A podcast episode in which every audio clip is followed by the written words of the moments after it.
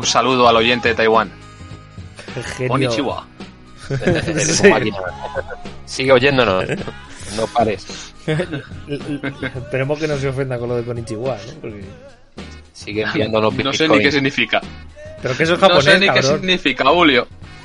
No tenemos, ¿te has fijado que no tenemos un buzón, no tenemos un código postal para que nos envíen cosas los oyentes? Mejor. Para que nos envíen mierda. Que no, nos queremos. Hijos de puta, habéis ofendido a mi país. Nos Aunque queremos. sea una cartita, una cartitita. Sí, porque. Mira, en serio no nos la mandarían por email, ¿no? Nu- Nuestros oyentes nos escuchan un podcast, pero nos, no- No, pues a lo mejor, yo qué sé, a lo mejor no la mandan Con por Antrax. porque es- es- no, porque nos quieren, nos quiere poner un beso. Ah, vale, vale. Sí, o una pizza cortada, Claro. un dedo. un dedito. Claro, nos quiere contar que gracias a nuestro podcast superó las drogas. Joder, ¿te imaginas? Se pasó las drogas y ahora va a estar por algo peor.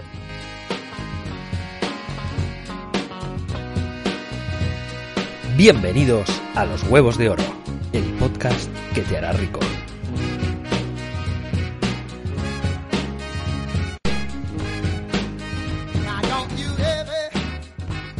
Y hoy vamos a hablar de criptomonedas. Y para hablar de criptomonedas me acompañan dos grandes referentes de este mundo. En primer lugar, inventor de su propia criptomoneda, que Pachacoin, Oscar. ¿Qué tal, chicos? Y como no, no podría faltar, inversor a corto en contra de GameStop recientemente arruinado, Iñaki. Y estas son mis criptomonedas, las de toda la vida. Pero qué asco, por favor. de verdad. Se, se ha escuchado, se ha escuchado. Sí, eso es lo malo. Sí, bueno. A mí me gustaría hacer un, decir, decir una noticia importante en el podcast. Venga, dale. Noticia importante. Primero, un- me gustaría hablar con el editor David en el futuro. ¿Me estás oyendo, David? Sí, me estoy Eh, cagando ya en tu puta madre, porque todo pon- esto es tiempo ponme- que me pon- como para nada. David, ponme musiquita. Ponme Sí, yo musiquita. te pongo música. ¿Qué quieres, de tensión o de como de informativo? Lo, lo que te dé la gana. Un poquito de reverb no estaría mal tampoco. Vale, Pero me conformo con un poquito de epicidad. vale. Vale. Chicos, el día 16 de marzo de 2021, mi cláusula de rescisión con, como castellano manchego va a expirar. Hostia, Me ha hecho, me ha hecho un- una contraoferta Carmena. Bueno, Carmena no. El- bueno, pero a ti te ¿cómo lo ha hecho Carmena. ¿Cómo se llama el enano este con cara de Milhouse? Eh, Almeida. Me ha hecho una contraoferta Almeida. Ahora serios. Sí, sí, Eh, no voy a insultarlo porque sé que es oyente de ese programa. claro. El caso es que eh, me empadrono en Madrid. ¡Bum! Tío, vaya noticia de mierda. O sea, que- que- bueno, sí, venga, va, va, va, aplauso. Y Quita la música. No, Y es- nada, pues el Rubius se va a Andorra, pero tú, tú te vas a Madrid. A Yo me lo mismo. Yo me Hemos compensado, hemos compensado. Menos Bueno, vengo, a tribu- vengo a tributar en Madrid. Voy a ser madrileño. O sea que mi dieta desde ahora van a ser solo calamares, callos, cocido madrileño. Pero ¿y lo que te Eh, vas a ahorrar en agua? ¿Y lo buena que no voy a ver. de Madrid? Claro, Hombre, no voy a beber agua. hombre. Yo voy a beber solo vermusito. Sí, señor. Solo eso vermo. sí. Eso sí, eso me gusta. Además, ya me he suscrito hasta a varios colectivos. No te voy a preguntar. Falange, la Falange, feministas por un colectivo gay, Caritas también. Bueno. Lo que lo quería decir. Saca el DNI. No, no, es que, claro, ya tiene que poner en el DNI que este hombre es madrileño. Y si quiero ya el siguiente nivel de flipado, ya que se está metiendo el otro conmigo, ya es, me dejo un poquito de bigote, gafas de pasta, montar en monociclo. Claro. ¿Tú qué me dices, David? No, no sé de qué me hablas. Eh, me cago en tu puta madre. Os recomiendo Bicimar. y no Monoman. Una rueda de más y el mismo precio. Ah, claro. No, os recomiendo mono, Monomat mejor. Os recomiendo Monomat, gran canal.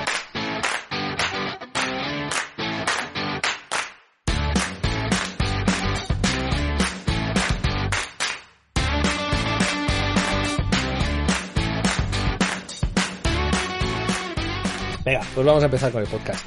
Como siempre, lo que tiene más valor de este podcast, ¿habéis tenido alguna experiencia personal con esto de las criptomonedas? O aunque sea no personal, pero a lo mejor cercana, de gente que sepáis, el típico cuñado que sabéis que invierte, que se ha dejado 50 pavos, que dice que ha hecho 1000 y que en el fondo ha perdido 50 euros y ya está. Pues sí, he tenido una experiencia un poco larga en plena burbuja del, del Bitcoin, cuando hace si no recuerdo mal, dos años, un poquito más, dos años y medio, estaba en pleno auge. Bueno, pues me jugué 200 euritos. Durante dos años aproximadamente lamenté el momento en el que metí esos 200 euros porque bajó muchísimo y finalmente hace cosa de un mes, dos meses, lo vendí y saqué 100 euros de beneficio. O sea que, bueno, al final era todo cuestión de, de esperar un poquito. Que, bueno, simplemente cuando hice la inversión, eh, contaba con que ese dinero mmm, podía prescindir de él, o sea que si lo perdía mm, no pasaba nada. Y bueno, finalmente al final la cosa salió bien y lo recuperé. Que por cierto, a los que hayáis invertido en Bitcoin y hayáis obtenido beneficios, en principio luego al año siguiente hay que declararlo, que lo sepáis. Si lo sacas. Otra cosa es que lo hagáis. Si lo sacas. Sí, ¿no? sí, sí. Si, los, si lo sacas, si has tenido beneficio y lo sacas. No, a partir, a partir, de, un, a partir de, una, de un porcentaje. No, no, no. A partir No, de un no, no. porcentaje se que- entera. A partir de un porcentaje se entera. Ah, bueno, vale, eso ya no lo sé. Eso ya, Sí, claro, sí. evidentemente. Cuanto más muevas, más canta Claro, la. no, no quedan muchas trazas si son menos de 2.000, 3.000, sí, menos de 2.000 euros. O sea que si manejáis menos de 2.000 euros, no os preocupéis y no lo metéis en la declaración. La, no sé. la- pillería, ¿eh? Aquí aconsejando el No sé, delito. no bueno, también te digo, como en el resto de capítulos que hemos hecho. claro, los atracos han sido... Al final, la conclusión es que de todos los podcasts que hacemos, ninguno es 100% legal. No, pero es que Bueno, no, alguno- no- no es que sea 100% legal, Iñaki. Lo que pasa es que esto no tiene ningún sentido. Porque eh, que yo de repente invierta 200 pavos y el gobierno no asuma las pérdidas. Si yo pierdo 200 pavos, pero si yo gano, sí, ese riesgo, ¿quién lo asume? O sea, No, tú- chúpame la polla ahora y esos por- 200 euros me lo, me, me lo meto yo por el culo. La metáfora no, me, no, no la he entendido todo, pero, pero vamos. La metáfora creo que era decir guarradas porque sí, pero bueno, ahí, te la- ahí, ahí, ahí queda. Ahí, ahí os la comáis. Se lo mete Iñaki por el. Bueno, ¿y tú, Oscar, qué, cuál ha sido tu experiencia? Hostia, pues eh, yo en, en la carrera, cuando... eh, ¿Te acuerdas de cuando vivía con... en Vallecas, con Damián? Joder. Vaya, Mira que hay que evitar vaya. decir nombres, tal. Te lo pasas por el forro de los huevos. Pues nada, venga, Eh, da- dale, con Damián. Damián. Damián y el otro, háblame del otro, que te echaron de casa, que sí, da detalles, venga. que sí. Est- eh, Esto, esto no lo cuentes, esto no lo pongas, ¿eh, David, del futuro. Eh, desde ahora sí. Eh, bueno, cuando vivía con mi compañero de piso, eh, pues eh, este era informático y, y sí que tuvo, estuvo haciendo varias cosillas con Bitcoin. Y a mí me interesó un poquito, pero estaban como en 500 pavos y yo no podía comprarlos. Y estos invirtieron un poco. De repente cayó a, a nada, valía un euro. el- y, y me planteé, por la mente se me pasó, te lo prometo. Digo, coño, ¿y si le meto, yo qué sé, 300 pavos en Bitcoin y me compro 300? No lo hice. Fue un desastre. Pero si lo hubiera hecho ahora mismo, pues tendría mucha pasta. Si lo hubieras hecho ahora mismo sería riquísimo. Sería riquísimo. Y, y Claro, si yo tuviera tres ruedas, sería un está triciclo. claro. Pero tienes cuatro, eres un puto auto loco. Eh, la cosa es que eh, luego seguí invirtiendo, invertí en otras criptomonedas, pero bueno, es decir, un poco para especular con el precio sin, pues eso, al final no, no me ha reportado mucho beneficio. Es decir, 100, 150 euros alguna, pero vamos, que no mucho más. Y era en ese momento que si hubiera invertido ahí, estaría yo aquí en el podcast, eh, estaría con, con el Socas. Una estación de buses con la chorra. Bueno, yo, mi experiencia personal, bueno, creo que es bastante. Bueno, Lamentable. No, no, bueno, lamentable, no sé, muy normal. Yo sí he ganado valor en el Bitcoin, eh, pero solo he invertido en Bitcoin. Eh, y bueno, pues nada, sí, he tenido algún pequeño beneficio, pero vamos, que tampoco, tampoco me parece algo rentable. Es que yo en ningún caso me quería arriesgar a invertir una gran cantidad de dinero, porque, bueno, pues porque no, no- no he querido. Evidentemente, si hubiera sabido eh, lo que iba a pasar, pues hubiera invertido más, pero como con cualquier otra inversión. Esto te puede Claro. pasar pensando en, yo qué sé, Claro. en el año 2005 pensando en Apple o con esto de sabía cripto... tampoco. Es decir, es decir, cuando yo me acuerdo cuando estaba los Bitcoin que estuve a punto de invertir, yo tampoco tenía mucha idea de lo que lo que era, ¿sabes? Ya. Invertíamos un poquito porque sabíamos que se movían muy rápido los precios, pero realmente la idea que a lo mejor contaremos ahora a continuación no teníamos ni puta idea. Era un poquito, bueno, pues a ver si sube el precio y nos llevamos algo. Como la mayoría de gente que seguramente lo, lo esté haciendo. Porque el Bitcoin realmente, bueno, ahora, ahora hablaremos más, pero los, los usos del Bitcoin son un poquito lamentables, igual que este podcast. Hay que aclarar que David, si no ha invertido más, no es porque no tenga, porque David ya es rico. Hombre, es que quiero decir, Pues David yo, es yo- que es de riesgo bajo. Pues. Yo ya me he pasado el juego de la vida, entonces, bueno, eh, invierto a modo de diversión por, por, por pasarme misiones secundarias, pero yo ya no lo necesito, es por, por pura Pero invertir en este canal, a lo mejor un poquito de marketing no estaría mal, ya que tienes tanto dinero, ¿eh? Hijo de puta. lo pensaré, lo pensaré. Y cuando vamos a tomar caña siempre pago yo, ¿eh? Te hago la puta... Tía, te, te, la próxima vez que tal que vayamos te voy a meter un bajazo cabrón, que sabes que son mentiras, te rajo el cuello. Bueno, vamos, vamos a hablar un poquito de... Porque estamos empezando a hablar de nuestra experiencia personal, pero vamos a sentar un poquito la base, ¿no? Y vamos a hablar un poquito de qué es una criptomoneda. Eh, no sé si queréis lanzaros alguno o me lanzo yo y si queréis me vais me vais corriendo. Yo si quieres lánzate, yo sé un poquito, pero si quieres tú lánzate y te vamos completando. Vale, bueno, al final eh, una criptomoneda pues es un medio digital de intercambio que utiliza criptografía eh, para asegurar las transacciones ¿no? que se realizan entre sus usuarios.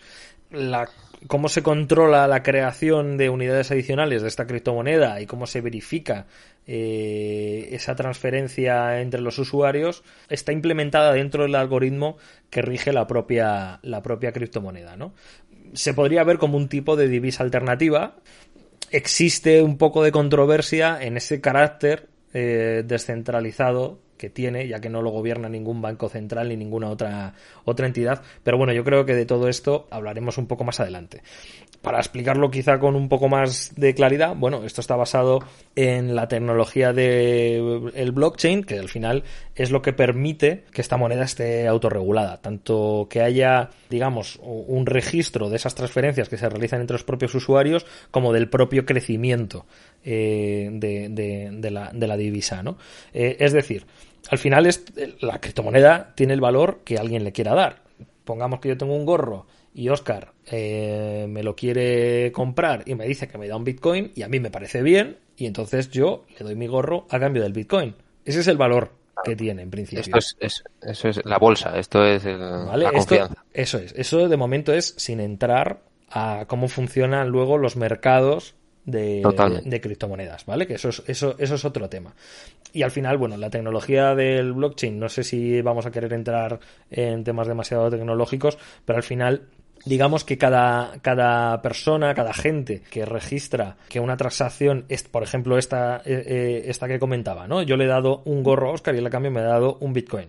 Pues eh, tiene que haber alguien que certifique que ese Bitcoin ha pasado de la cartera de Oscar a la cartera de David pues lo hace un tercero, en este caso siempre son varios, el algoritmo mm, decide hacerlo así, que certifican que eso, que, ese cambio se ha producido, ¿no? Para hacerlo, estos agentes tienen que ejecutar eh, operaciones de cálculo bastante complejas, que requieren bastante poder computacional, que al cambio lo que, lo que obtienen en retorno es un pequeño porcentaje eh, no de la, transacción, sino no de la transacción, sino que se, que se crea, porque el algoritmo lo decide así, y así es como evoluciona y cómo va creciendo la, la moneda. Lo que pasa es que se va regulando, porque tiene, bueno, el algoritmo además tiene pensado hasta qué cantidad de divisa se tiene que emitir y tiene que llegar. Entonces, bueno, no es lo mismo cuando la criptomoneda nace eh, que sabe que se tiene que expandir un poco, se, tiene que expandir mucho más. Entonces, si alguien pone su ordenador como agente, como ese notario que está certificando transacciones entre el resto de usuarios, para, con el objetivo de ir ganando criptomonedas, pues al principio ganaría mucho más. Luego, a día de hoy, pues irá ganando algo menos. Eh, luego ya también hablaremos más adelante cómo es de rentable esta actividad, que es lo que se llama el minado de, criptomonedas. Bueno, así he explicado un poco desde el cuñadismo. Eh, ahora entraremos, no está mal, no está mal. Ahora entramos a explicar un poco más de lo, de lo que es esto. Bueno, es decir, yo creo que no está mal. Quizás eh, comentado así un poco, hablado, para alguien que no conozca qué es el criptomonedas, es un poquito complicado. Eh, quizás podemos hablar de cómo, cómo se originó a lo mejor el la primera criptomoneda, rollo Bitcoin y demás, que a lo mejor puede sacar un poquito más de dudas a los que nos escuchen. Sí, porque además que todas siguen el mismo principio, quiero decir. Eh, estas reglas básicas es lo que tienen todas las criptomonedas en común. Eh, luego, eh, digamos que hay algunas que se han creado con diferentes usos, ¿no? más que el simple eh, uso monetario de divisa normal que, utilizamos en el día a día que porque por ejemplo hay otras que las hay compañías que han creado eh, sus propias monedas pues yo qué sé para el pago de la comida o como una especie de acción de la empresa que, que, funciona de manera paralela a la de cotización en bolsa, ¿no? Como una especie de participación de la empresa. Como una, especie, de remuneración a los que están poniendo la, capacidad de cómputo para hacer esas, para que sea posible ese registro que hablas de esas transacciones. Porque al final es un inventario blockchain lo que hay me parece bien. Quizás, quizás eh, empezamos, podríamos empezar explicando Bitcoin, que quizás es la más sencilla, precisamente porque no hay ninguna tecnología asociada detrás, sino que es un, pues es la criptomoneda aplicada a dinero virtual solamente, no tiene una funcionalidad aparte.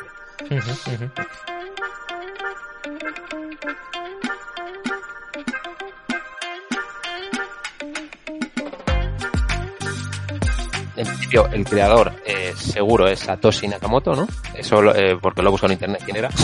Sí, bueno, Satoshi Nakamoto es una persona o un grupo de personas, porque era el seudónimo. Eh, y fueron los que crearon en esta parte del, Bitcoin, pero no se sabe, eh, no se sabe bien eh, quién es la persona real. O sea, se sospecha, pero no, no está fehacientemente asegurado. Y luego sí ha habido alguien que después de que todas las sospechas apuntaran a él, el tío al final acabó diciendo que él era el autor, pero no, no está claro. Pues Satoshi Nakamoto, que por el nombre podéis haceros una idea si no es un grupo, si es una persona, podéis haceros una idea de dónde es. es eh, nacido en Usera. Pues eh, lo que no sé, lo que no tengo muy claro es, eh, que a lo mejor tú lo sabes, David, que, parece que has investigado un poquito más, ¿dónde lo sacó en un paper? ¿Lo sacó en, algún proyecto, algún informe de alguna de su empresa? Es decir, ¿cómo sacó el proyecto adelante? o directamente él hizo el proyecto porque dices que luego se desarrolló. Sí, sí, sí. a ver, el concepto, eh, la primera vez que fue descrito fue por eh, Wei Dai en 1998 y luego en el 2009 es el desarrollador con el seudónimo este que comentabas de Satoshi Nakamoto que, lo publicó en internet. Eh, por lo que yo estoy viendo aquí en internet, el, el, hay una lista de correos que se llama The Cryptography Making List o algo así que es una lista de correos, que a grosso modo es una lista de correos, es un programa que hace spam de correos a todo el mundo que esté, que esté, que esté apuntado a que le envíen el spam, porque eh, eh, es una lista que se habla de, por lo, por lo, menos esta lista, que se llama The Cryptography Making List, que habla de matemáticas, criptografía, ciencias de la computación, etcétera. Eh, y pues se supone que el, el Satoshi Nakamoto, o bueno, el seudónimo Satoshi Nakamoto, envió su paper de cómo hacer un, un, sistema de dinero digital no centralizado por ningún organismo de control único, eh, como para poder implementar ese sistema, pues estaba todo eh, descrito y entonces, como tú dices, posteriormente, pues sí, sí, sí, lo, mandó. Además es que esto, es que ya es curioso, ¿no? Ya, ya hay como tema un poco sectario, lo mandó a una lista de correo sobre criptografía que pertenecía a la sociedad limitada Metzger, eh, Metzger Daudeswell Co. Y es un mensaje que se describía como un nuevo sistema de efectivo electrónico llamado Bitcoin, que es totalmente peer-to-peer y que no está basado en terceros de confianza. Y además que se hace referencia a un documento, a un documento técnico eh, titulado Bitcoin a Peer-to-Peer Electronic Cash System, que estaba y permanece disponible en la dirección de bitcoin.org. y bueno, ahí lo, podéis encontrar y se detalla además en el paper eh, cómo, es el funcionamiento del protocolo eh, que, da lugar a la, a la, moneda. Claro, justo. Claro, pero de, hecho, que hacer hincapié un poquito en el que el dinero virtual, cuando hablamos de dinero virtual, es el dinero virtual que conocemos. Es decir, que puede, lo único que, que eh, Satoshi lo que daba era unas reglas para que la, la, gestión de transacciones de ese dinero virtual no las hiciera un organismo central como puede ser una, entidad bancaria comercial, que además que si el dinero viaja entre entidades bancarias comerciales hay un registro de un banco central, es decir, no hubiera ese organismo, sino que el control lo tuvieran, como tú has explicado antes, todos los, todos los usuarios que estén en la plataforma y esa vigilancia no la hiciera solo un único banco, no ese inventario no lo tuviera solo una única entidad eh, bancaria, sino que la tuviéramos todos en conjunto y todos fuéramos como parte de esa, de esa, pues, de ese, de ese sistema. Eso es, eso es. Es como que le agobiaba un poquito, es un poco raro, pero le agobiaba un poquito a Satoshi que quería hacer compras un poquito extrañas. Satoshi no quería declarar. Claro, que parece que Satoshi no sé qué quería hacer. Quizá quería comprar perro porque a lo mejor los nudos no le quedaban muy bien. Joder. Pues creó ahí un sistema. Eh, porque claro, ¿para qué? Eh, ahora se lo pregunto a Iñaki, ¿para qué podríamos usar un sistema que no deja rastro en un organismo público? ¿Para qué tú ves eh, que sería esto útil? Sí, principalmente entiendo yo que podría ser para evitar un control sobre una posible evasión de impuestos. ¿Qué más? ¿Qué más os ocurre? Parece poco.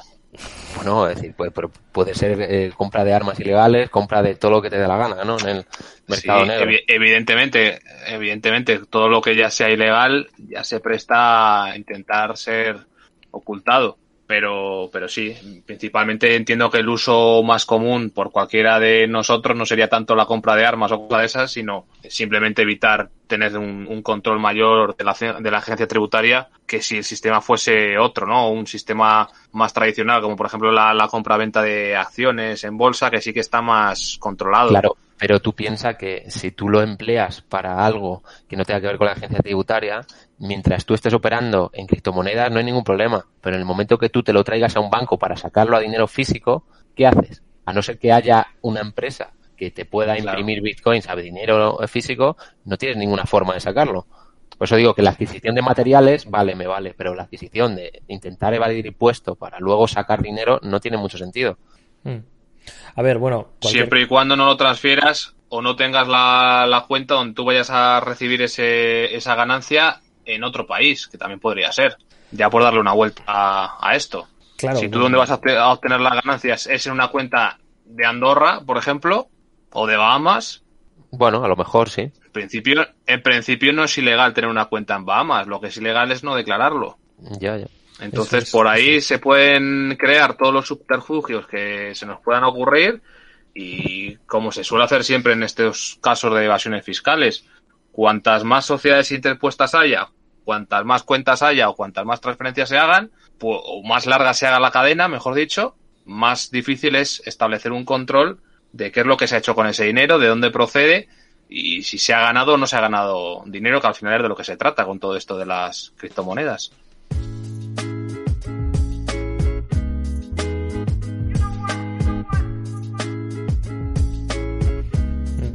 Yo de todas formas eh, os quería preguntar, ¿no? Porque al final eh, las transacciones eh, sí que dejan sí que dejan un rastro. Quiero decir, lo, que te da es una anonimidad, que no, no está tu nombre ligado a una cartera de, de bitcoins. Entonces, bueno, pues eh, eso sí que te lo sí que te lo proporciona, ¿no?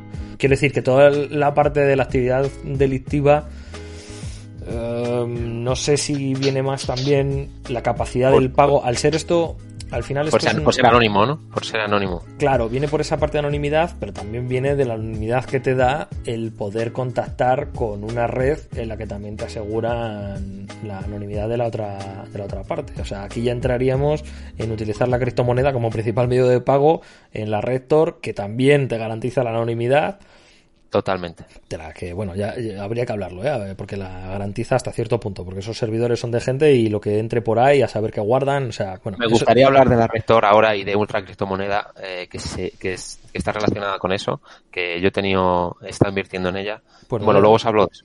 No, no, luego, luego, luego os hablo de eso, que me parece muy interesante. No, no quiero decir que, que son, son, son cosas que, que habría que separar. ¿eh? Pero bueno, al final, esto, eh, al igual que un Bitcoin tiene el valor que alguien le quiera dar, lo que es la, también la, la, moneda en sí misma, la adopción, el uso, pues también depende de lo que la humanidad en sí le quiera dar. Eh, ya hay multinacionales como por ejemplo Tesla, MicroStrategy, Time, Dish Network, Virgin, eh, Reddit que admiten pago con bitcoins, entre muchos otros. Con bitcoins. Vale, vale. Sí, sí, yo, yo no, de hecho, ¿habéis, yo creo que he pagado algo con bitcoins en algún sitio. Solo por hacer la tontería. Pero no, no sabía que había plataformas ya, empresas ya un poquito más serias que, admitían este pago. Bueno, al final hay una cantidad considerable de empresas que, lo permiten para servicios de todo tipo. Hablo de legales, ¿eh? No antes de meternos en temas yo, de subterfugio, de la rector y demás. Donde he pagado, claro, donde he pagado yo los, los Bitcoin, os lo puedo decir, que además va a colación con lo de, con la, con la parte de cuando éramos streamers en el otro, en el otro podcast intenté, pues eso, comprar bots para, para una cuenta de YouTube y se podía pagar con Bitcoin. Entonces, eh, creo que compré mil, mil bots para, para esto, tener más suscriptores o visualizaciones y, podías pagar eso con Bitcoin sin problema. Al final, bueno, eh, los intercambios entre bitcoins y moneda local pues se llevan a cabo a través de plataformas en línea, también incluso de encuentros presenciales, ojo, y también existen cajeros automáticos especializados, ¿eh? lo podéis buscar. Sí, sí, sí, sí. sí. Y, bueno, nada, pues al final existen diversas plataformas que facilitan este intercambio de, Bitcoin, que seguro que aquí vamos a mencionar unas cuantas. Sí. Eh, por otras criptomonedas. Y incluyen monedas de, precio estable denominadas stablecoins. Al final, el modelo de negocio de estas casas de cambio son las de cualquier casa de cambio, ¿no? El tener, el, quedarte con un beneficio de, de la transacción del cambio. Totalmente comentario, una pequeña anécdota de un cliente que el otro día me contaba que había invertido, no sé si eran 5.000 euros en Bitcoin y a través de una casa de estas de cambio bastante famosa, eh, bueno, al final le pedían una serie de garantías eh, por cuestiones de blanqueo de capitales y demás. Al ser una cantidad tan elevada la inversión, pues le pedían que declarara cuál era la, la procedencia del dinero, ¿no? Del decir que, bueno, que tiene un origen lícito y demás. Como el tipo no pudo hacerlo porque, bueno, no es que tuviese un origen ilícito, sino que simplemente era dinero que no estaba en una cuenta bancaria, sino que lo había ingresado en efectivo, pues no pudo certificar que tenía un origen lícito y al final, eh, bueno, le ha tenido que solicitar la devolución de lo invertido y precisamente como, como él tenía esa responsabilidad como inversor de, certificar el, origen lícito del dinero, pues bueno, pues eh, la casa le cobra una comisión de, no sé si el 4%, una cosa así. Vamos, que de esos 5.000 euros eh, solamente iba a recuperar unos 4.800 más o menos, 4.800 euros. O sea, 200 euros de comisión simplemente por, por no acreditar eh, ese origen del dinero. O sea, fijaros los gastos de gestión, te ponen un, un, un, gasto de gestión suelo, evidentemente, como en cualquier transacción, pero claro, evidentemente si estamos hablando de, no sé, voy a decir 100.000 euros, el 2% o el, o el 4%, no recuerdo cuál era la cantidad exacta, es bastante alto para una, por no hacer nada en este caso, ¿no? La, por, la, casa de apuestas no, la, casa de apuestas, la, la, casa de intercambio no haría nada, simplemente es por una obligación del, del cliente, se, le repercute al cliente una obligación que si no cumple con ella, pues tiene que pagar una penalización bastante alta. O sea, esa es otra forma de, de ganar dinero y de una manera bastante pasiva en este caso. Mm. Vale, Oscar, no sé si querías hablar un poco de, de un poco cuál es el funcionamiento básico, ¿no? De el funcionamiento. Lo único que quería, quería dejar claro, porque tú antes lo has comentado, como lo has comentado poco por encima, lo de que al final los, los usuarios de la, de la red eh, se conectan eh, peer-to-peer, es decir, P2P. eh, para los que para los que sepa, para, claro, para los para el público en general que no tengáis ni idea qué es esto, es lo que hacía Lares, ¿vale? Que nos dio muy buenos momentos ese programa. Tú sabes lo que es el Ares, Iñaki, porque seguramente no tiene ni idea lo que es peer-to-peer. Entonces, eh, pues, pues, pues sí, pues sí sé lo que es el Ares, pues sí sé lo que es el Ares, que me lo instalaba David. El, Ares. y el Emule. El Ares, y el Emule. Pues eso, pues eh, al final lo que descargabas eran cachitos de películas de gente que las tenía en sus portátiles. Y no había un servidor central. ¿Vale? Es decir, tú te metías y ponías en título eh, King Kong. bueno, te el, mono. King Kong podría saber cualquier cosa. Claro, a lo mejor el mono no terminaba encima de un rascacielos, es, precisamente. Pero bueno, que... bueno, lo, que sepáis que el Ares o el Emul son ejemplos de YouTube. Yo quería hablar un poco también del, funcionamiento, ¿no? Eh, por, Ah, el funcionamiento de blockchain, vale. O si quieres hablar un poquito del funcionamiento de blockchain. pues es un, al final blockchain es una tecnología pues que utilizas pues para, como tú has dicho, eh, inventariar transacciones, eventos o lo que quieras inventariar, ¿vale? Se pensó un poquito para que fuera resistente al que alguien quisiera meter la mano dentro de esa, de esa, de esos registros, de ese inventario, ¿vale? Entonces, eh, ¿cómo funciona? Funciona eh, consolidando eh, en, uno, en, un, en, unos bloques, lo que llamamos bloques en blockchain, ¿vale? Estos bloques, al añadirse a blockchain, se añaden eh, como si estuvieran en una cadena. Me explico.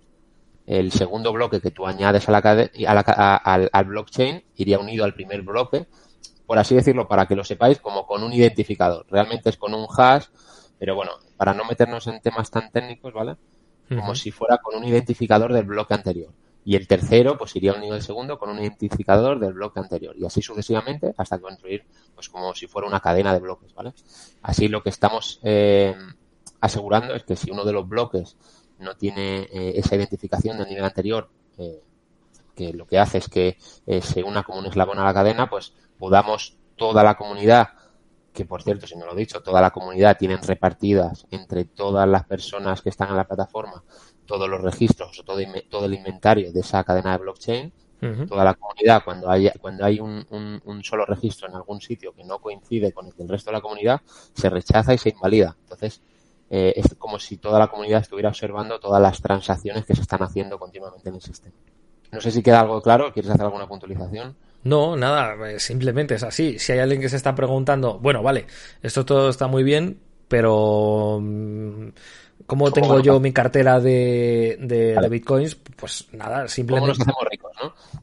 Yo, yo iría antes, antes de cómo hacernos ricos, al funcionamiento básico, ¿no? De dónde lo guardo, eh, bueno, principalmente dónde lo guardo, porque al final es lo único que te importa de la parte del dinero. Aquí hemos dicho que está descentralizado, eh, es peer-to-peer. -peer. Yo ahora mismo tengo dinero en casa en mi cartera, muy poco, casi todo mi dinero está, bueno, yo soy riquísimo, está en varios bancos, pero está en el banco, ¿no? Eh, aquí eres tú, tu banco. Eh, al final, eh, pongamos que tú, si quieres ser tu banco, tu pasta la tendrás en una cartera de bitcoins que será que es por software las hay físicas que pueden estar las hay de hardware, eso es, bueno, pues ahí tú puedes tener almacenado tus Bitcoin, que de hecho, acceso a esos Bitcoin para poder hacer cualquier transacción y demás, tienen que pasar por una clave que tú le des a, a ese hardware o a, o a, ese software, ¿no? O sea, eh, quiere, por eso está habiendo tantos casos y salen las noticias, ¿no? De han, han hecho una redada a no sé qué narcotraficante, no sé qué hacker, no sé qué historia, pero no suelta prenda de cuál es su clave. Pues la soltará, eh, lo que pasa es que eso la gente no en las noticias no lo vais a escuchar, pero la soltará a cambio de eh, su libertad o, o, de lo que sea, ¿no? Pero lo que estás diciendo si ahora mismo sois un delincuente muy buscado y tenéis todo vuestro dinero en metálico, pues pensad que eso sí os lo pueden incautar, pero si lo tenéis en bitcoins no es tan fácil, amigo. Este, este podcast es, es, para ellos, es para esa gente. para el Chapo Guzmán con cariño. Este podcast es para vosotros. le damos recomendaciones, ¿no? Es decir, como tú has dicho, es decir, podemos usar un wallet software, lo que pasa que ahí tendríamos más control, pero si ya utilizamos un wallet hardware, que son eh, al final dispositivos físicos que operan como si fuera un monedero sin conexión a internet, te da un poco igual, porque al final lo que estás almacenando es la clave privada, uh -huh. eh, pues de, de, de, tu fortunilla, de tu pequeña fortuna. Eso Entonces, es. eh, como anécdota, 220 millones de dólares en bitcoins perdidos por una contraseña, por una clave privada que no han podido recuperar de, de un dispositivo de estos de los que estoy hablando, ¿vale? Entonces, eh, pero todavía hay... no se habían perdido, ¿no? Recuerdo, le quedaba una, un intento al tipo, ¿no?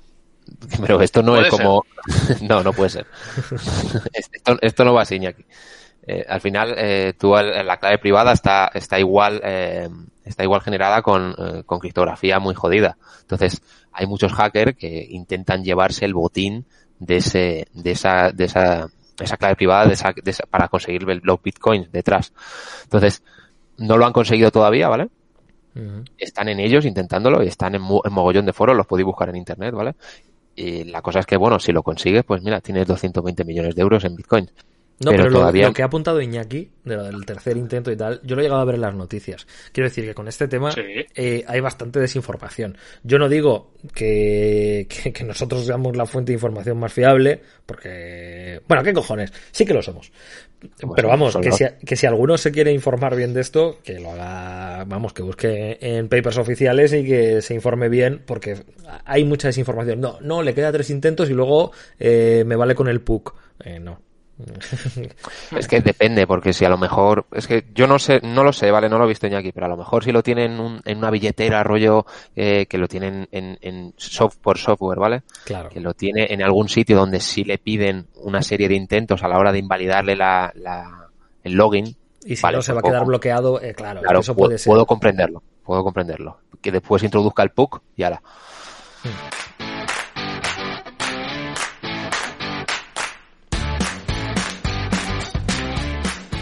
La parte de Bitcoin, en verdad, yo creo que es, poco reseñable acontecimientos notables de su historia, salvo que, bueno, eh, ahora eh, hablaremos un poco de, del, creador y de este seudónimo y demás. Los acontecimientos más notables es el empezar el reconocimiento que al final surge eh, un poco de ese movimiento casi de como de científico, ¿no? De investigar eh, nuevos medios de pago, intentar encontrar la moneda del futuro. O sea, me parece que es como eh, altruista, ¿no? E incluso como empieza a generarse expectativa alrededor del Bitcoin. Estamos hablando todo el rato del Bitcoin, porque fue la primera y al final el resto de monedas así generalistas e interesantes pues le siguen, ¿no? Al final, en 2010-2011, comienzan a surgir plataformas de intercambio que facilitan la compraventa de, de, de bitcoins eh, con el dinero local a través de transferencias. Cada vez van eh, más organizaciones como la Electronic Frontier Foundation, eh, Internet Archive, Freenet, van admitiendo donaciones en bitcoins, Wikileaks en 2011, en 2014 Fundación Wikimedia y Fundación Mozilla comienzan a aceptar también donaciones en bitcoins bueno, y el, 20 de junio de 2017 el estándar Unicode pues eh, añade el punto de código eh, U más 20 BF como representación del símbolo de Bitcoin, ¿no? Eh, como anecdotilla también. Al final simplemente es la bola de nieve, ¿no? El tener más, cada vez más, más adopción por parte de la sociedad de esta moneda hasta el punto de que el 7 de enero de 2021 el precio de un Bitcoin, de un Bitcoin alcanzó por primera vez los 40.000 dólares estadounidenses eh, ya se han acuñado alrededor de, 18 millones 593 mil eh, bitcoins de los 21 millones totales a los que puede llegar la, moneda. Ya. Pero, pero, ¿os acordáis de la noticia que publicó el, creo que era el CEO de Oracle? Lo sabéis los dos, ¿no? No. Recuérdanosla, porque la gente puede creo que, si no me equivoco, creo que era el de Oracle. Creo que, eh, bueno, es que no, sé si el de Oracle o el de eh, Mac, McAfee, o no sé, el alguna, alguna empresa de estas top, ¿vale? Eh, que a lo mejor no estoy ahora muy puesto. Bueno, la cosa es que puso un Twitter, un tweet que decía que si el, eso creo que hace dos años, que si el Bitcoin no llegaba a 300.000 euros eh, terminado el año, eh, se cortaba la polla y se la comía. Sería John pues McAfee, que, de John McAfee, de John McAfee hay que hablar aparte, ¿eh? Porque ese tío que decía que estaba en España, que tenía una granja de criptomonedas, que lo descubrieron, de ese tío es como para, hablar aparte. Pues es, la anécdota es esa. Y luego seguía incrementando la apuesta. Decía, no solo me voy a comer la polla, sino, bueno, voy a comer a mis hijos. No, no sé. El tío solo tenía hambre y hambre, hambre de comer, eh, comerse extremidades. Pero no, lo que quería comentar es que eh, con lo que comentas de, del dinero digital, al final era un poquito lo que, lo que quería un poco, que dices es algo altruista. Supongo que sí, porque al final es como la... El nacimiento, ¿no? Una investigación matemática o, criptográfica. claro, pero era el siguiente paso a que eh, de repente eh, la tecnología está digievolucionando, como los Digimon, y, y, y, de repente sabemos que el, el dinero físico va a dejar de existir. Entonces hay un momento que dice que vamos a tener todo dinero virtual y va a estar todo el todas las transacciones van a estar controladas por el Estado. No vamos a tener un, un sistema que no esté tan centralizado y que nos podemos tener un control tan exhaustivo de lo que estemos haciendo, porque al final el dinero físico pues no deja rastro. Yo voy al parque, de pim, pam, pam, toma esto, yo esto. y, nadie, se ha enterado. Claro. ¿Vale? Pero, pero el dinero digital, si no es eh, con criptomonedas, deja rastro. Entonces, supongo que era el paso, eh, pues el Sí, bueno, es, es, uno de los riesgos ¿no? que los detractores de, del Bitcoin comentan. Eh, un riesgo de la sociedad. Los bancos mm, centrales eh, tienen limitada su influencia sobre los sistemas de pago, sobre la regulación, sobre la estabilidad financiera, eh, política, la política monetaria, sobre la estabilidad de precios. Pues eso no, no, no, no estaría, ¿no?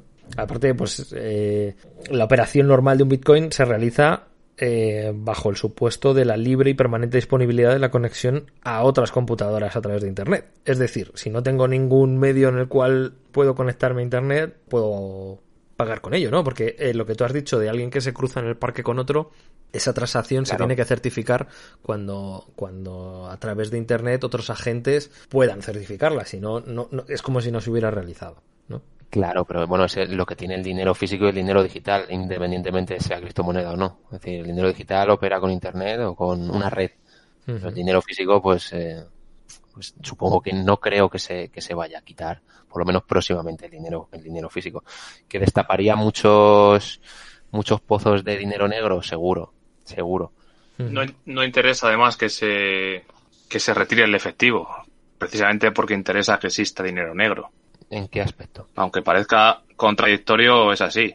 Si no existe dinero, de, si no existe dinero negro, una parte de la economía, pues, la economía sumergida, se cae el resto de la economía. O sea, ahora con la pandemia, la, todo el narcotráfico ha conseguido sustentar gran parte de, que, de la economía para que no se cayera. Parece una frivolidad decirlo, pero es la realidad.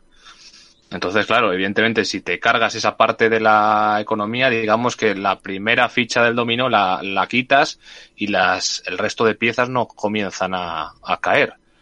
Entonces, claro, eh, yo veo muy difícil a corto o medio plazo que el dinero en efectivo se retire. Es verdad que a priori sería lo ideal para tener un control más efectivo sobre las transacciones, pero, pero habría que regularizar mucha parte de la economía sumergida o, toda la economía sumergida y sabemos que no se puede hacer porque, claro, evidentemente las actividades ilícitas son las que nunca van a estar reguladas porque no interesa que estén reguladas. Totalmente. Hombre, luego, a ver, hay puntos a favor y puntos en contra. Yo, antes de llegar a, eso, que está interesante, ahora lo retomamos, eh, por si a alguien le queda la duda, eh, yo creo que, bueno, más o menos puede quedar medio claro cómo funciona el sistema de transacciones, el cómo funcionan las direcciones de un wallet y de otros y de cómo se comunican. Bueno, creo que es un poco irrelevante para, para, para lo que es el podcast. Pero aquí seguro que habéis escuchado algún eh, algún huevón eh, amigo vuestro eh, o alguna huevona decir que se va a hacer rica a base de minar bitcoins. que como Yo conozco uno. que esto, como hemos comentado antes, bueno, es, es el método mediante el cual el resto de agentes hacen como de notarios de esas transacciones y a cambio reciben parte, ¿no? una parte de Bitcoin eh, un porcentaje de lo que es esa transacción, no, no que se reste de esa transacción, sino que se crea. De momento lo que está pasando es que se crea hasta que llegue ese, ese, ese tope máximo de, de bitcoins que se, que se tienen que crear porque lo define así el algoritmo, ¿no? Y nada, comentar simplemente que cómo, cómo se realiza esto, ¿no? Cómo, qué es lo que está pasando con ese agente cuando está certificando una transacción.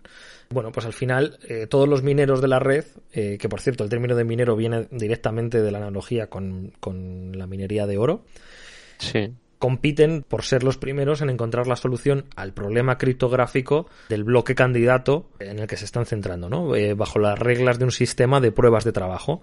Es un proceso de prueba-error que hace bastante costosa la generación de bloques, incentiva a los mineros a invertir su trabajo en, en, este tipo de acciones honestas bueno, pues por, un, por un beneficio. ¿no? Eh, cuando un minero encuentra la solución a ese problema criptográfico, pues lo transmite al resto de los nodos a los que está conectado. Y así es como queda constancia de, de, que se hace la, la, transacción, ¿no? El, el, eh, el dicho bloque, eh, si es validado por los dichos nodos a los que estaba conectado el, agente, pues lo retransmiten, lo agregan a la cadena de bloques y, y, se termina el proceso, ¿no? Eh, y es un proceso que además se repite indefinidamente hasta que el bloque ha alcanzado todos los nodos de la red. Y así es como todo el mundo tiene constancia de que se ha producido esa, esa transacción. Totalmente, totalmente. Lo, de, lo del el, concepto de prueba de trabajo muy bien traído porque es justo lo que se hace para garantizar que el, blockchain, eh, que los mineros no hagan trampas. Es decir, poner un ejemplo, eh, imagínate que tenemos eh, mil mineros, ¿vale? Y todos están intentando, por así decirlo, ¿vale? fabricar el mismo bloque. Es decir, añadir un nuevo bloque a la cadena de blockchain. ¿Vale? El problema es que para que el bloque se consolide, es necesario que todo el resto de mineros aprueben ese bloque. ¿Vale? ¿Qué pasa si de, si de esos mil mineros tengo eh, más de la mitad son de la misma empresa o del mismo grupo, ¿vale? Y queremos hacer un mal al blockchain porque yo tengo más de la mitad, eh, pues eh, incluso no sé cuál es el porcentaje de aprobación de ese, de ese bloque, pero imagínate que más de la mitad aprueban el bloque. ¿Qué pasa? Que mis bloques, pues siempre los voy a probar y tengo la, y tengo la, la, y puedo rechazar bloques de otra gente, incluso puedo monopolizar el sistema. Entonces, el, el, la implementación de una prueba de trabajo que añade una complejidad a la generación del bloque válido para que cueste muchos recursos generar un bloque, hace que para que yo pudiera tener esos 501 mineros trabajando y que cada uno generara un bloque, tendría que tener una capacidad de cómputo tan grande que se saldría, es decir, no te, no te saldría rentable el negocio, ¿sabes? Entonces, supongo que se basa un poco en, esa prueba de trabajo también, el, como el algoritmo. Eh, no sé si lo he explicado bien, pero vamos, que... Eh, sí, yo creo que queda, sí, sí, yo creo que queda, que queda, que queda claro. Al final, bueno, eh, esto es un poco lo, lo, lo que pasa, ¿no? Siendo realistas, cómo está el uso del Bitcoin hoy en día. O sea, ¿para qué se utiliza principalmente? ¿Para pagos en una farmacia? No, se utiliza para especular, ¿no? Eh, al final, claro. Eh, todo el mundo lo, que lo que busca, o la gran parte de usuarios de Bitcoin, para lo que lo quieren es para hacerse rico. Por otro lado, de lo que va este podcast. Em, por otro lado, lo que queremos, ¿no? Por otro lado, lo que estamos buscando. Ya hemos, dejado, atrás, es decir, nos podíamos hacer rico gracias si tenemos una granja de minería. Ahora ya es muy complicado, ¿vale? En un, en un pasado, cuando los bitcoins empezaban, era más fácil porque la capacidad de cómputo era mucho más fácil eh, asumirla. Ahora mismo hay granjas en China de pues eso, granjas de, ordenadores, de servidores, que están todo el rato intentando minar y no puedes competir contra ellos con un i3 eh, eh, con tres núcleos y con una tarjeta, claro, una tarjeta gráfica Intel Family. Es decir, cómprate un ordenador, hostia. Correcto. Al, final esto es lo que ha provocado el incremento del precio de, de, las tarjetas gráficas porque son especialmente buenas para, para, el, para hacer estas operaciones, ¿no? Entonces la gente eh, lo utilizaba para, para, bueno, eh, para construirse su granja de criptomonedas y esto ha aumentado el precio de, de las tarjetas gráficas también porque aumentó su demanda. Eh, pero, por ejemplo, con la eh, con, con, la crisis del COVID, eh, los grandes fabricantes de tarjetas gráficas del mundo anunciaron nuevos modelos y demás y no hay stock, simplemente no se producen. Eh, y aparte ya tenían unos precios desorbitados antes de tiempo y es porque el uso prioritario que se le estaba dando al producto, ¿no? Las tarjetas gráficas, que a lo mejor era para, para pues eso, tener un ordenador eh, para jugar videojuegos. Y bueno, pues eso al final, eh, el precio de las tarjetas gráficas es desorbitado por el tema de, de, de, la minería. Y bueno, algún fabricante ya está poniendo. No solo de la minería, y del ciberpunk. Había habido problemas con tema del suministro de tarjetas gráficas también, ¿no? Me parece. Claro, sí, por el tema de la crisis del COVID, pero también agravado porque no se están utilizando para jugar o para hacer ordenadores para diseñadores gráficos que necesiten mucha potencia de, de, de, procesado de vídeo. Claro, sino simplemente porque, bueno, eh, la gente lo está mm. utilizando para hacerse sus, sus granjas de, de, de Bitcoin. Pero bueno, eh, por ejemplo, eh, me parece que ha sido uno de los directivos de, de Nvidia, que son de estos fabricantes, que, bueno, eh, que, que, ha pedido a los distribuidores que hagan lo que puedan para vender las tarjetas a los jugadores antes que a los mineros. Bueno, en vez de hablar, lo que hay que hacer es ponerse manos a la obra y decir que, eh, que si no te bajas el driver para jugar videojuegos, que esa que no recibes un, no recibes un descuento, o sea, poner cualquier medida para que de verdad le lleguen a sus verdaderos destinatarios. Me imagino, me imagino a un chino allí eh, que le llegan las tarjetas gráficas vestido como de niño. Vamos a jugar. Quiero jugar a Minecraft, señor. Quiero, jugar al Minecraft, dame tarjetas. En 8 Luego, lo que, lo que tiene es una granjita, el cabrón. Sí, bueno, a ver, yo también me imagino la junta de, de, accionistas de cualquiera de estas empresas, de Nvidia o de cualquiera, de AMD, de, de cualquiera que haga tarjetas gráficas. estamos forrando, chicos. Claro, y diciendo, pero eres gilipollas, ¿qué vas a decir? Que lo compre esto quien quiera, vamos. si estamos vendiendo como churros. Secándose las lágrimas con, con, con tarjetas gráficas de las caras. Y con criptomonedas. Con criptomonedas. y con niños.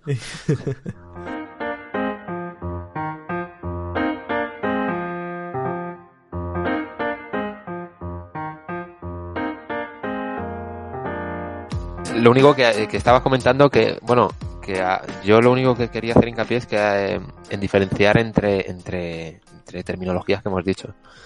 Entonces, hemos hablado de criptomonedas y de blockchain, que al final blockchain es eh, como la tecnología la que sustenta un poquito el, el algoritmo este que inventó, eh, bueno, inventó, que, que propuso Satoshi, porque él se es que ahora os contaré algunos ejemplos de que no se aplica eh, la criptomoneda no solo para el, para lo que hace Bitcoin, que es eh, dinero, centralizar dinero, en, es decir, al revés, descentralizar dinero.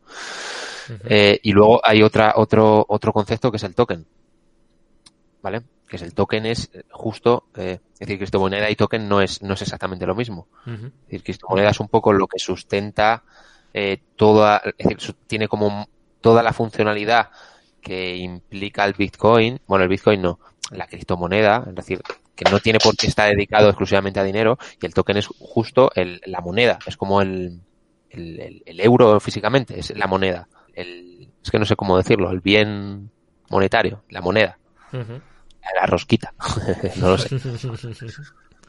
Vale, es decir, entonces tenemos tres conceptos ahí que no son lo mismo, blockchain, criptomoneda y token no es lo mismo, para que la gente un poco esté, esté al tanto. No sé si queréis hablar algún caso de criptomonedas para poder un poquito poner un ejemplo que no sea Bitcoin, que justo Bitcoin aplica la, la criptomoneda solo dinero. No sé, es decir, Ethereum, por ejemplo, si queréis hablar un poquito, por lo que conozco yo de Ethereum, ¿vale? Es al final un, es una plataforma digital que se basa, bueno, pues en, en la tecnología de la cadena de bloques, blockchain, ¿vale? Para proponer su, su, su plataforma de, eh, de inter, es como realmente el servicio que da eh, Ethereum es de eh, documentos inteligentes. Lo, yo es que la verdad es que no tengo ni idea. Yo pensaba que Ethereum era también una moneda. No, nunca me ha interesado, es... o sea, sinceramente. No sabía que tenía un uso que no fuera el de moneda convencional. Todas, todas tienen un uso, todas tienen un uso, ese, todas aplican una, excepto Bitcoin, bueno, habrá algunas otras, pero casi todas las principales eh, van aplicadas a un uso, porque al final blockchain se puede aplicar para, eh, para un uso que no sea eh, justo eh, descentralizar el dinero. Entonces, que tú luego eh, tengas una criptomoneda eh, que respalde eh, ese, eh, ese funcionamiento y que, y, que, esa moneda crezca de valor debido a que tu funcionamiento es muy útil para la sociedad, es como dos conceptos que van ligados. Es decir, por ejemplo, Ethereum lo aplica a contratos, creo que son contratos inteligentes, ¿vale? Entonces, eh, no es solamente una red que refleja las transacciones de valor monetario, sino que es una red que se usa para alimentación, por ejemplo, de los contratos. Eh, os voy a poner un ejemplo. Pueden ser, imagínate que queremos hacer un sistema de votación, ¿vale? Uh -huh. Esto es un ejemplo que me acabo de inventar, ¿vale? Un sistema de votación. Y queremos hacerlo sobre la red Ethereum, ¿vale? Eh, pues eh, el registro, eh, los registros que se guardarían en el blockchain no sería dinero, serían votos, ¿vale? Uh -huh, uh -huh. Entonces, por ejemplo, en América, que tienen el problema este de fraude electoral, ¿vale? Tú cuando fueras a votar, todos los ciudadanos usarían la plataforma de Ethereum para votar, ¿vale? Los mineros son los que garantizarían que tus votos se añadirán a la cadena y el recuento eh, se haría contando la cadena de bloques que se ha generado. Toda esa tecnología, toda esa funcionalidad, luego va, va asociada a una criptomoneda que es como, por así decirlo, una empresa, Google, tiene una funcionalidad que da unos servicios y luego tiene un valor en el mercado. Vale, pues el valor en el mercado ese lo propone su criptomoneda. Y a los mineros le doy una parte del valor de esa criptomoneda, que también tiene que ver con el valor que tiene esa empresa con las funcionalidades que ofrece. No sé si me he explicado bien, pero es un poquito el símil, ¿vale? Sí, sí, sí, sí. Me parece además muy interesante un ejemplo que has puesto tú en el caso del, del voto, que además eh, justo me he recordado un caso que, que, fue real, que, bueno, lo utilizó, en, en, en el caso de Venezuela, lo utilizó Juan Guaidó para hacer una encuesta si, si sobre la situación actual del país, ¿no? Si había que echar al líder de, de de, del gobierno en ese momento Nicolás Maduro por el de, por el de la oposición, que bueno, era el, era Juan Guaidó, ¿no? Y el, el voto lo utilizaron a través de la plataforma Votes, que bueno, eh, es una plataforma pro democracia basada en blockchain, precisamente. Eh, bastante chulo, ¿no? De, cómo puede ser. O sea, al final eh, puede que esa tecnología sea la que nos ayude a, a, que tener un televoto fiable, ¿no? Y que no sea este cuento de votos por correo que es un poquito... que parece que en todos los países del mundo, incluido el nuestro, eh, todo el mundo mete la mano. Totalmente. Además, y además no solo aplicar a los votos, como tú dices, propiedad intelectual, registro de documentos, eh, puedes aplicarlo a, muchísimas cosas que son súper, súper, súper útiles. Quería comentar una duda para los profanos. Eh, todo este tema de hacer este tipo de iniciativas para cuestiones electorales, ¿es viable hacerlo hoy en día o se requiere que cada ciudadano disponga de una tecnología más o menos a mano para poder ejercer el voto? No, porque al final tú puedes poner la tecnología... pone a disposición de la ciudadanía el voto? El problema principal es la autenticación. Es decir, si yo no, yo no podría hacerlo desde mi ordenador porque no sabría si estoy votando yo o está votando mi abuela. Pero sí puedes aplicar esa tecnología si yo voy a votar a un sitio y lo hago en un, en un, en un ordenador de alguien que ya me han acreditado. Me pueden acreditar físicamente y luego votar por blockchain. El tema es que luego ese recuento sí que está garantizado por el algoritmo y por la criptografía que es real. Es, esa es la gran clave. Otra cosa es que Claro, otra cosa es que tú luego además, gracias a tu firma digital, eh, puedas votar desde casa y al final el gobierno lo permita. Eh, Totalmente. Eso ya es otra cosa, ¿no? Pero bueno, eso. Lo que te asegura la tecnología de blockchain es eh, ese recuento que sea totalmente fiable. Digamos que el equipo, el hardware, lo puede poner a disposición el gobierno o, el Estado, mejor dicho, y luego a través de ese hardware el, la gente puede votar con más garantías, ¿no? Eso es, eso es. Eso es. O sea, imagínate que en vez de haber una urna, eh, lo que hay es un sitio donde pones tu huella. Eh, tu huella en ese mismo momento, aparte de asegurarte eh, que la, la, identidad, bueno, quizás un poco habría que buscar algún método también adicional, ¿no? la parte de la seguridad tiene, tiene que tener algún paso más para que sea completamente fiable. Pero bueno, eh, ya no, no, estaría mal. Imagínate poder ir a votar sin necesidad de enseñar tu, tu DNI. Eh, que simplemente por meterme en una cabina en la que me reconoce perfectamente que soy yo y garantiza que soy yo y lo va a asegurar de una manera fehaciente, pues eh, se, se, puede, se puede estudiar, ¿no? Es un tema de tecnología en el que, bueno, eh, sería que a nivel de, de, de, una sociedad, un gobierno, pues lo, lo intentará impulsar y adoptarlo. ¿Cuánto vale adoptar ese sistema? Poquito, no te voy a decir. Esta tecnología, no, esta, tecnología no es cara, si no es, si por el dinero. Si, si el problema es la confianza, quizás a, yo creo que no es por el dinero tampoco. Al final, supongo que la administración pues está todo el rato intentando, o sea, hay nuevos planes de, digitalización eh, nuevos en la, en la administración, pero no creo que todavía se tenga confianza en esta tecnología como para como para empezar a, a, ponerle además en algo tan clave como las votos. Que yo no lo, yo lo, al revés, yo confío plenamente en esta tecnología porque me parece súper útil para, por cosas así. Hmm. Pero quizás, pues todavía no se, no se está completamente este es un poco el dilema. Ah, que yo me tengo que meter a través de una máquina. Yo, yo no me meto a través de una máquina porque, porque yo qué sé, porque no creo en la máquina, porque y sin embargo el otro sistema es el que ya hay, ¿no? Entonces, bueno, pues la adopción siempre e-, ese, ese, ese cambio cultural que requiere, pues no, no, no siempre es tan fácil, no siempre puede ser tan rápido. Y, bueno, probablemente pasaría que si de repente eh, las próximas elecciones van a ser completamente a través de esta tecnología, eh, serían unos votantes muchísimo más jóvenes, ¿no? Que probablemente votaran de otra manera. Entonces, bueno, pues eh, no, lo sé, no lo sé, ¿eh? que todo que todo tiene, tiene, tiene su precio, su coste de, de, adopción cultural y bueno, pues ya, ya llegará, ¿no? Claro, es que me está recordando aquella encuesta que hicieron en Foro Coches en la que Vox salía como tercera fuerza y al final terminó siéndolo, ¿eh? Dos años después, pero terminó siéndolo.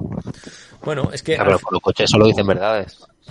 al final, hombre, todo lo que leas en internet es claro, Claro, ya lo dijo... son, son pitonisos. Ya lo dijo Abraham Lincoln, todo lo que leáis en internet es verdad. De todas formas, eh, esto, ¿por qué se ha aplicado de momento en sitios más inestables, como comentaba Oscar? Bueno, pues porque eh, eh, es el sitio donde puedes, puedes hacer más, más, más pruebas, ¿no? Ya que no te fías para nada del sistema clásico porque se demuestra que ha fallado y, y no hay, hay mucha desconfianza, pues es el momento de intentar aplicar una de estas nuevas tecnologías que, que, te ofrece una manera más íntegra de hacer las cosas y, por eso se ha aplicado en donde se ha aplicado, ¿no? Pero bueno, eh, yo creo que antes de lo que creemos veremos medios así para, para, para decisiones, quizá a lo mejor en unas elecciones europeas, una cosa así, ya lo veréis. Sí, sí, pues lo único que, claro. Algo poco importante, ¿no? Pero no tiene por qué ser poco importante. Lo que pasa es que con la administración, pues eh, se supone que lo, privado siempre va por delante que la administración.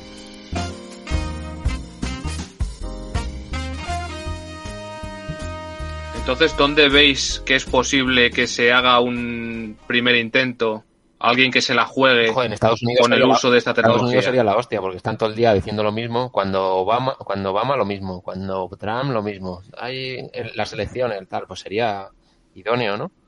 Sí, cuando se están haciendo las elecciones, por ejemplo, para nuevo en, un, en una grande, en una empresa grande tecnológica eh, que no esté dirigida por accionistas, ya sé que es un caso complejo eh, ahora mismo a mí se me ocurre Huawei. Pongamos que Huawei, que no está, no cotiza en bolsa y demás, digamos que Huawei funciona como una cooperativa. Bueno, pongamos un ejemplo de una cooperativa, digo una tecnológica porque es más fácil que ahí haya una adopción de una tecnología como es la del blockchain, ¿no? No, no más, que también puede pasar en una cooperativa de, de, aceite, ¿vale? Pero bueno, por poner un ejemplo.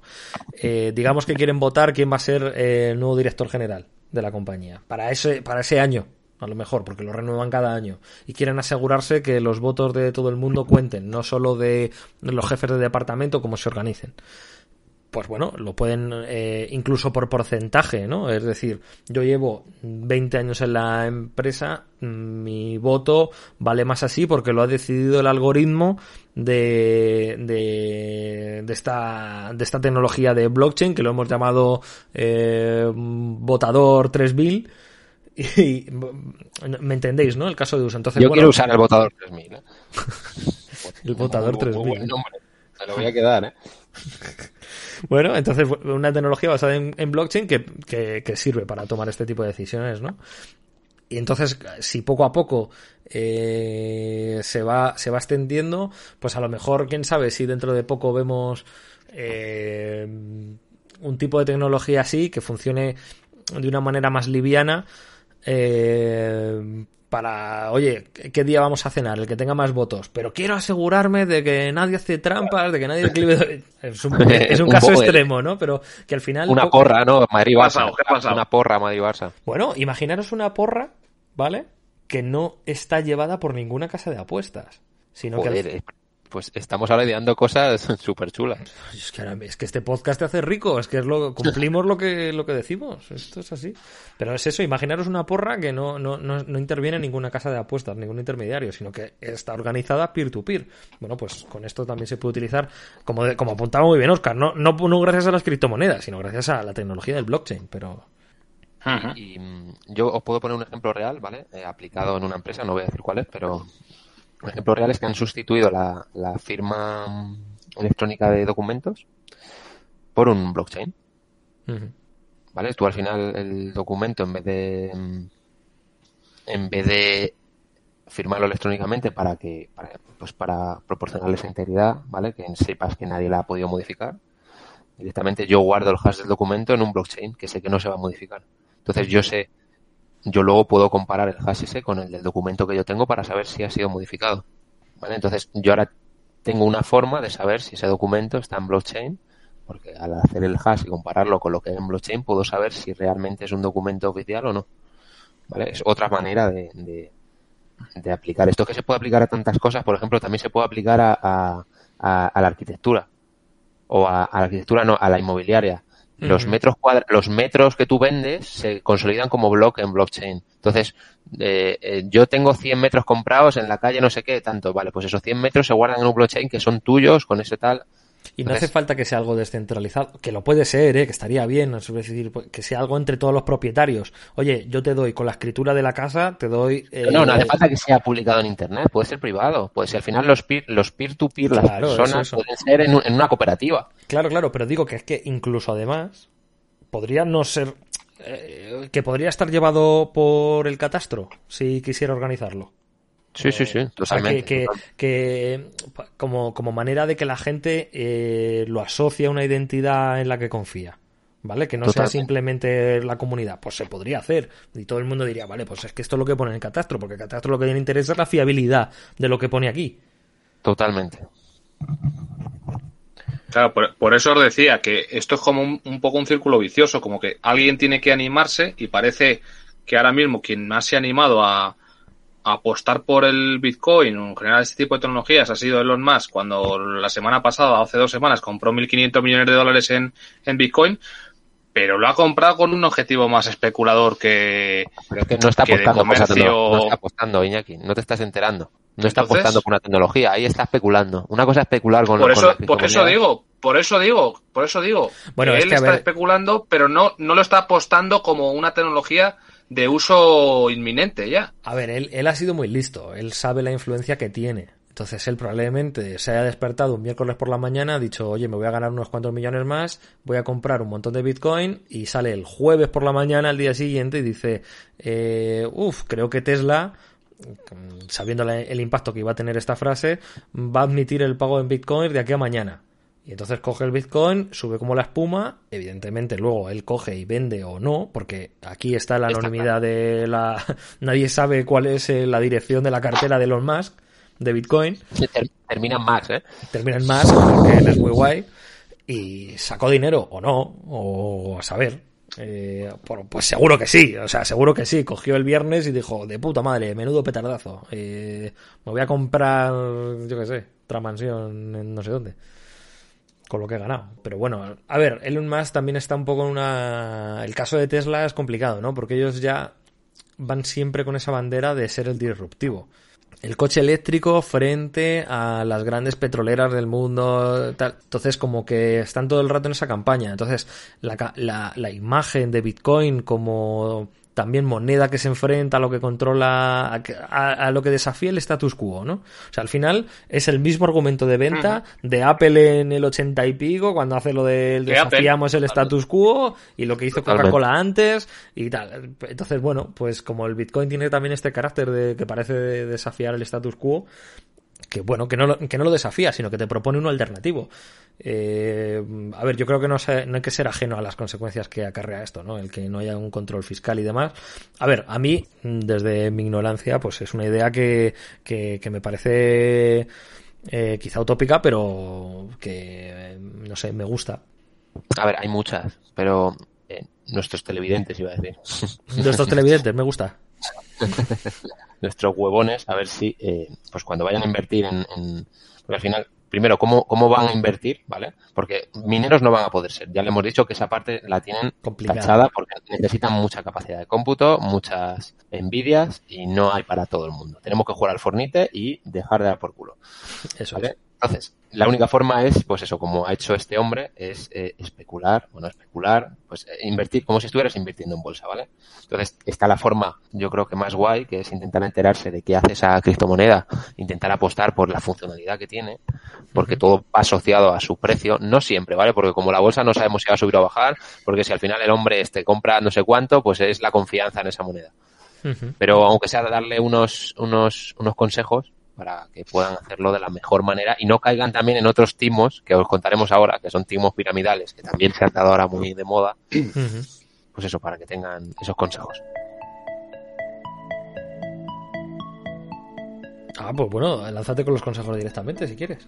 Vale, si quieres le comentamos en, en, las plataformas. No sé que si has usado tú alguna otra. Yo sé que tanto tú como yo usamos Coinbase. Sí. Hay, hay algunas otras. Yo no, no, no he mirado ninguna más, ¿vale? Porque esta me va bastante bien y me funciona muy bien. Es decir, no, no he tenido ningún problema con ello. Claro, es que luego aquí estas plataformas privadas, evidentemente, también están un poco ejerciendo no sabría cómo decirlo, de organización un poco de tu wallet. Sí, tu wallet, además, en vez de tener...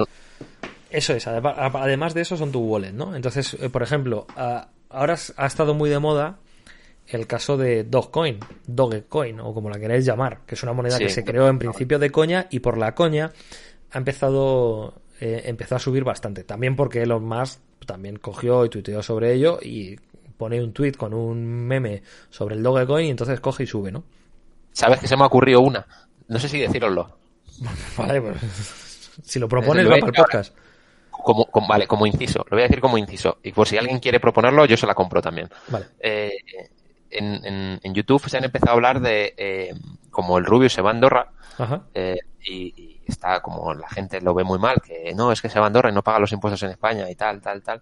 Entonces, como sea, hay mucha gente que no lo ve mal y, y, que el rubio haga lo que quiera si se vaya a los países que le dé la gana para vivir. Eh, ahora todo, bueno, todo en algunos, en algunos youtubers que yo he visto, eh, el dinero a grandes, a gran escala, rollo millones, eh, lo, lo catalogan como Rubius. Uy, hemos dejado de ganar 12 Rubius. O que ha dejado de pagar él en, en, para entonces, eh, sacar una criptomoneda de Rubius sería precioso. Sería la leche.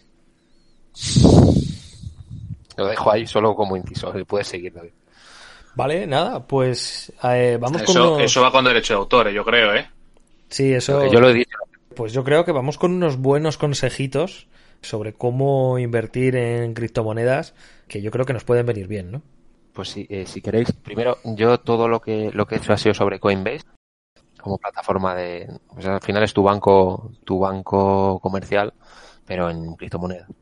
Entonces, eh, no te va a pedir, es decir, en, en antaño, cuando yo lo usé por primera vez, me pedían bastantes cosillas y como la aplicación no estaba muy completa, eh, le tendría que mandar mi DNI, mis como datos un poquito menos menos digitalizados, se lo tenía que pagar mandar por correo y pero ahora está todo integrado en la aplicación y haces una foto y te reconoce todo y está muy bien. O sea, que en 10 minutos lo tienes. Y además, si lo haces con un amigo, te regalan 8 euros y bueno, cosillas. Una vez estés en Coinbase, pues ya vas a tener acceso a, tu cartera. Lo primero que tienes que hacer es comprar euros, ¿vale? Una vez, bueno, vas a comprar con euros, por así decirlo, no compras euros, vas a comprar con euros, porque es tu moneda. Entonces, eh, vas a hacer el traspaso de euros a la criptomoneda que tú, que, tú quieras. Y luego, al, al sacarlo, será al contrario eh, de la criptomoneda que tú quieras a euros. Fijaos que se van a llevar siempre un porcentaje. estas casas se llevarán un 3, un 2, 3%. Claro, si le ingresas 2.000 euros, el 2 o 3% es una pasta. Entonces, eh, tenéis que jugar con eso también estas casas de trading, ¿no? Al final, bueno, pues se llevan también una comisión. Habría que comparar, ¿no? También entre comisiones entre, entre unas y otras y también estar un poco pendiente de, cuál es la que, la que crees que, que, te va mejor. Yo creo que al final bueno, la decisión se toma más por la facilidad de registrarte que por estas cosas, ¿no? Porque el margen ahí es muy similar entre, o por lo menos entre las más conocidas, que yo creo que es Coinbase, como habías mencionado, está también esta de Kraken, está también Bitstamp, no sé. ¿Tú conoces alguna, Iñaki? No, las que habéis dicho, básicamente. Eh, luego yo como consejo apuntaría, pero esto ya para quien tenga tiempo a la hora de hacer dinero con criptomonedas, el ponerse alertas en la, en la aplicación para poder comprar bajo y ver alto. Incluso creo que se puede programar de tal manera para que se efectúe la compra-venta sola. Si sube más de un 3% de un, o baja más de un 10%, que se venda automáticamente o que se compre automáticamente. Creo que hay posibilidades de ese estilo porque sé que, por ejemplo, en las de, en las aplicaciones que hacen trading de bolsa funcionan así también. Entonces, bueno, es un... Consejo, ¿eh? No es buen consejo hacer un, Lo que tú llamas es, por ejemplo, para abajo, stop loss. Entonces, claro. tienes un stop loss para si baja de determinado porcentaje, venda. Claro, pero el problema es que las criptomonedas eh, es una montaña rusa. Entonces, están abajo y están arriba. Entonces, si tú quieres a, corto plazo, compras por la mañana y vendes por la noche porque han subido, vale. Pero si es un poco a largo plazo, a ver si dan el estallido, en cuanto hagas un stop loss, te lo va a vender eh, en cuanto pase un poquito debajo. Y es que va a bajar, pero luego va a subir, porque estas criptomonedas hacen lo que les da la gana. Entonces, no sé si hay que aplicar todo lo de bolsa, porque bolsa no hace esos, no hace esas pérdidas tan rápidas. Y si baja algo de bolsa, es que está cayendo de cojones, ¿sabes? Y que baje una criptomoneda no es lo mismo que baje, que se caiga de repente telefónica. Entonces, que, que, anden con cuidado porque eso no es, no es del todo. Pero sí, sí tienen esas herramientas para alarmas y stop loss y demás. Luego una cosa que yo me había fijado, no sé si os habéis dado cuenta vosotros, el estar atento también, porque en esto de las criptomonedas, quien, quien más control sobre ellas tienen, entiendo que puede ser el público asiático. Sí, ¿no? Bueno, al final esto es un movimiento global. Va de humanos y ¿dónde está el mayor número de humanos? Pues... Claro. El tema es que tú al final eh, las, las, casas de trading a las que tú te estés conectando están en un internet que no es tan popular en China. Bueno, esto al final todo depende de si la casa en la que estás opera en ese eh, China, mercado asiático o no. Bueno, depende un poco todo.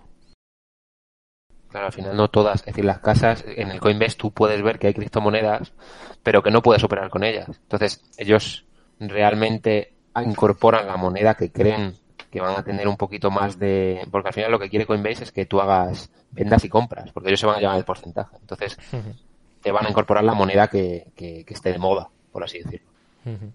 Vale, eh, como consejo como consejo general, aparte de, todo lo que ha dicho Iñaki, independientemente de, que esté muy baja y queréis que vaya a subir, si, si vosotros queréis, queréis que va a subir y la, la, apostáis bajo y sube de repente, genial, pero que investiguéis un poquito la funcionalidad también, porque, porque la tienen y tienen, hay algunas criptomonedas que son súper interesantes y a lo mejor incluso mirar noticias, mirar foros, mirar si de repente va a hacer, porque una asociación con una empresa grande puede hacer que esa, esa moneda de repente haga una pasta. Si de repente Google adopta una criptomoneda y decide que Ethereum es su, es su criptomoneda, eh, de repente eh, el subidón de esa criptomoneda será muy tocho. Sí, sí, sí. ¿Vale? Claro. Entonces, bueno, que os informe. Si quieres, pongo algún ejemplillo de criptomoneda. Sí, dale, dale, dale. Vale, en cuatro ejemplos de criptomonedas que yo he operado y que son interesantes, tengo dos, ¿vale? Una es BAT, Basic Attention, Attention Token, se llama. ¿Vale? Esto es una criptomoneda que la funcionalidad va ligada a un navegador web, ¿vale? Es un navegador que ofrece todo lo que eh, ofrece Tor, como te comentaba antes, pero mejor, ¿vale?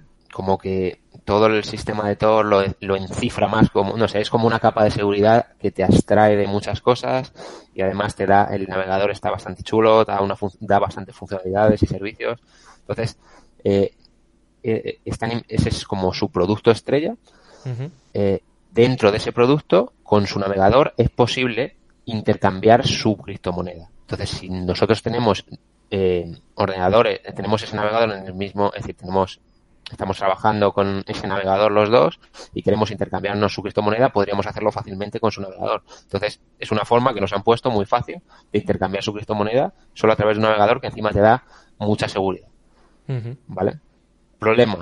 Yo, por ejemplo, eh, yo invertí en esa criptomoneda porque vi que era, era guay y de repente salió una noticia de que este navegador eh, estaba vulnerando eh, ley de protección de datos, enviando información, es decir, quedándose con mucha información y, y vendiéndolas a empresas.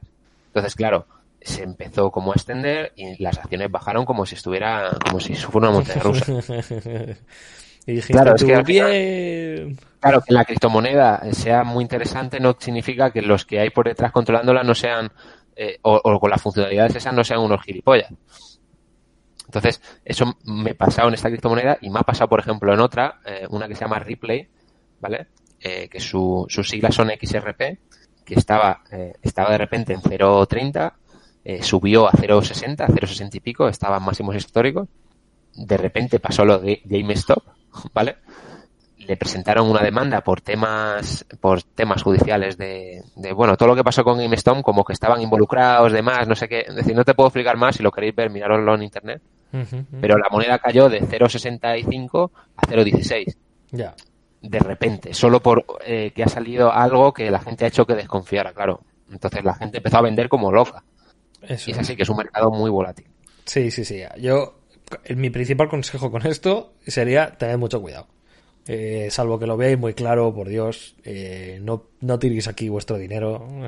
hay, hay pozos mejores a los que tirarlo. Pero bueno, también es verdad que, que, oye, si empezáis a ver, os informáis y veis una moneda que puede dar el petardazo, pues eh, es el momento el momento es al principio no donde te puedes donde te puedes arriesgar pues, hubo un momento en el que el bitcoin a lo mejor te lo podías comprar por 20 pavos eh, valía un euro cuando iba a invertir yo ¿eh? pues fíjate si le hubieras si echado 10 eurillos no. sí sí lo que fuera 10 eurillos claro. pues tenía mucho dinero pero, pero es que de aquella 10 eurillos invertir en algo tan desconocido era una frivolidad todavía más grande que ahora Claro. Ahora, claro, evidentemente con esta información, esos 10 euritos, pues sí, pues te habrían hecho ser verdaderamente rico. Pero bueno, puede ser una, un consejo a futuro de algo que no valga nada en un futuro e invertir 10 euros al final es como gastártelo en lotería, uh -huh. porque viene a ser eso, es una lotería. Pues mira, lo gastas en eso y, y mira, 10 euros que has perdido, pues los puedes haber perdido en, en tomarte una caña o en tomarte cualquier cosa o en gastártelo en, el, en dos billetes del euromillones. O sea que sí, me parece hasta más, no sé, más, más inteligente esa jugada. Casi sí. El último problema es, el último consejo es el, los timos piramidales, ¿vale? Esto hablaremos en, hablaremos en otro capítulo, pero pero con criptomoneda pues también se han dado. Sí, Entonces, y además que es que el otro día nos llegó nos llegó uno, vamos, que es que olía la tostada, o sea, que no que no os lo disfracen de ninguna cosa de estas, por Dios. Eh, el mismo el mismo perro con distinto collar, o sea, disfrazado de el nuevo rollo de la criptomoneda tal no sé qué y es otro tipo timo piramidal de sigue timando tú a más gente, o sea, bueno, desastroso. Sí, además es una Y yo he escuchado timos de este estilo que modo superandi bastante curioso que es a través de Tinder. Eh, hay una serie de perfiles en Tinder de chicas asiáticas que, bueno, parece ser que como que se interesan por ti en un principio. Te animan a invertir en una criptomoneda nueva que dice que es muy buena. Y, y finalmente, bueno, pues cuando ya has invertido, eh, figura que tus ganancias se han disparado. O sea, a lo mejor has invertido, pongamos, 5.000 euros y ves que en muy poco tiempo tienes 40.000 y ahí es cuando y ahí es cuando viene el problema de que, de que no puedes retirar eh, la ganancia, ¿no? Porque viene a decir como que bueno, como que si todo el mundo retirara la ganancia se estaría jugando en contra de la propia, de la propia criptomoneda. Vale. No sé si se puede decir el nombre, si no se puede decir el nombre, pero bueno, si se busca en internet hay plataformas de afectados en los que hablan de esta criptomoneda, probablemente no sea la única, pero sí, a mí me consta gente cercana que, que por esta vía y por este modo superandi que os digo ha perdido bastante dinero. Joder. Joder. Y evidentemente, claro, son, son plataformas que, que no están en España, por supuesto, y entonces no se puede ir a, frente a ellas o es muy complicado perseguirlas judicialmente, ¿no? Entonces, bueno, es eh, por desgracia sí que es dinero perdido. Las chinas que te escriben por Tinder el, el, el... Madre mía, pero joder, esto sí que no me lo no, esperaba, no, la verdad. No podemos decir que todas las chinas que estén en Tinder o todas las asiáticas que estén en Tinder sean de este perfil o que sean se dediquen a esto que pero no, sí no, que no, pero vamos no creo que nadie se pueda ofender. Sí. vamos salvo que salvo que ahora mismo seas una china que estés escribiendo a la gente oye invierte en tal creo que no tienes de qué preocuparte no claro claro claro. Que no se preocupe nuestro oyente en Taiwán que que, bueno, que no va con él que no va con él y, y además sabrá apreciar el consejo. Hablaremos sí. en otro capítulo de timos piramidales. Sí sí sí sí, sí. desde luego. Hay mucho bueno, pues nada, chicos, yo creo que poco más. Creo que hemos informado, bueno, al menos un poco a los huevones sobre este mundo de, de las criptomonedas. Eh, y ha sido un placer eh, hablar con vosotros. Nos vemos en otra ocasión. Hasta luego. Chao. Hasta luego.